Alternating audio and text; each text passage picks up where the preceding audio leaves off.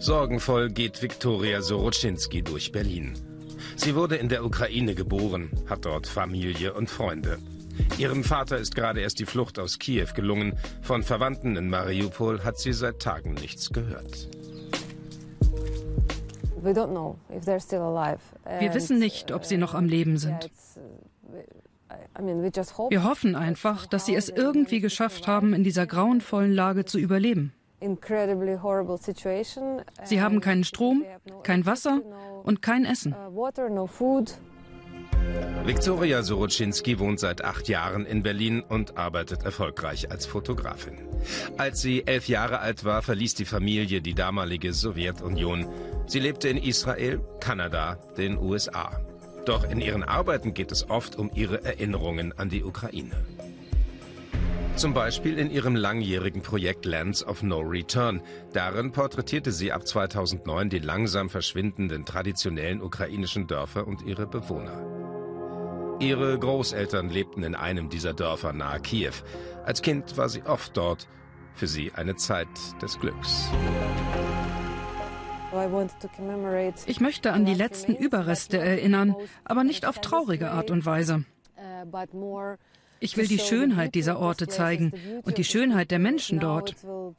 Ich fürchte, dass sich die Zustände aktuell verschlimmern. Doch wenn man sich bisher kaum um diese Dörfer gekümmert hat, was wird dann jetzt passieren? Auch für ihr jüngstes Projekt Poltava Land reiste Viktoria Soroczynski immer wieder in die Ukraine. Poltava im Osten des Landes ist für sie ein besonderer, mythischer Ort, ein eigener Mikrokosmos voller kreativer und einzigartiger Menschen. Regelmäßig arbeitet sie mit der Berliner Art East Gallery zusammen, eine Galerie, die sich speziell der Kunst aus der Ukraine verschrieben hat. Cornelia Schmidtmeier plant schon die nächste Ausstellung mit Werken von Viktoria Soroczynski.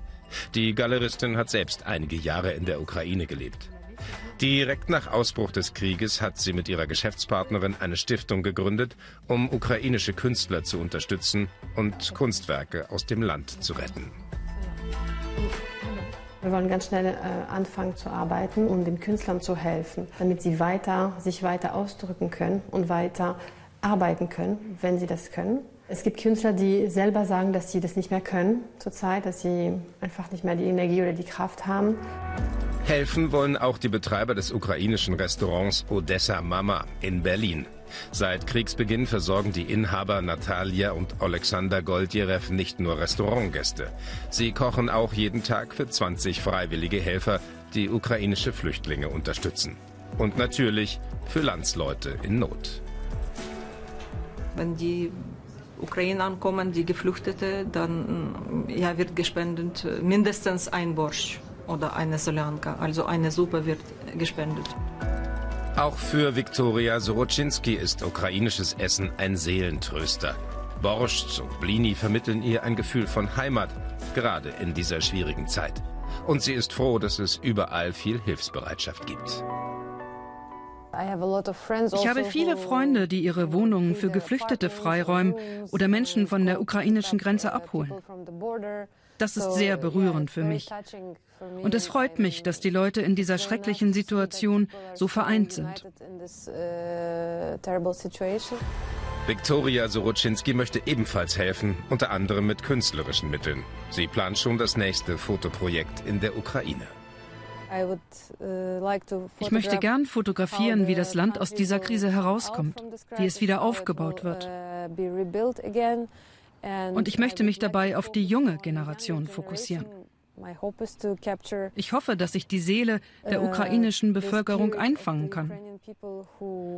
Die Ukrainer sind meiner Meinung nach sehr stark und können dieses Land wieder zum Leben erwecken. Uh, Einen Namen für ihr Projekt hat sie bereits. Ukraine, the Afterlife. Das Leben danach.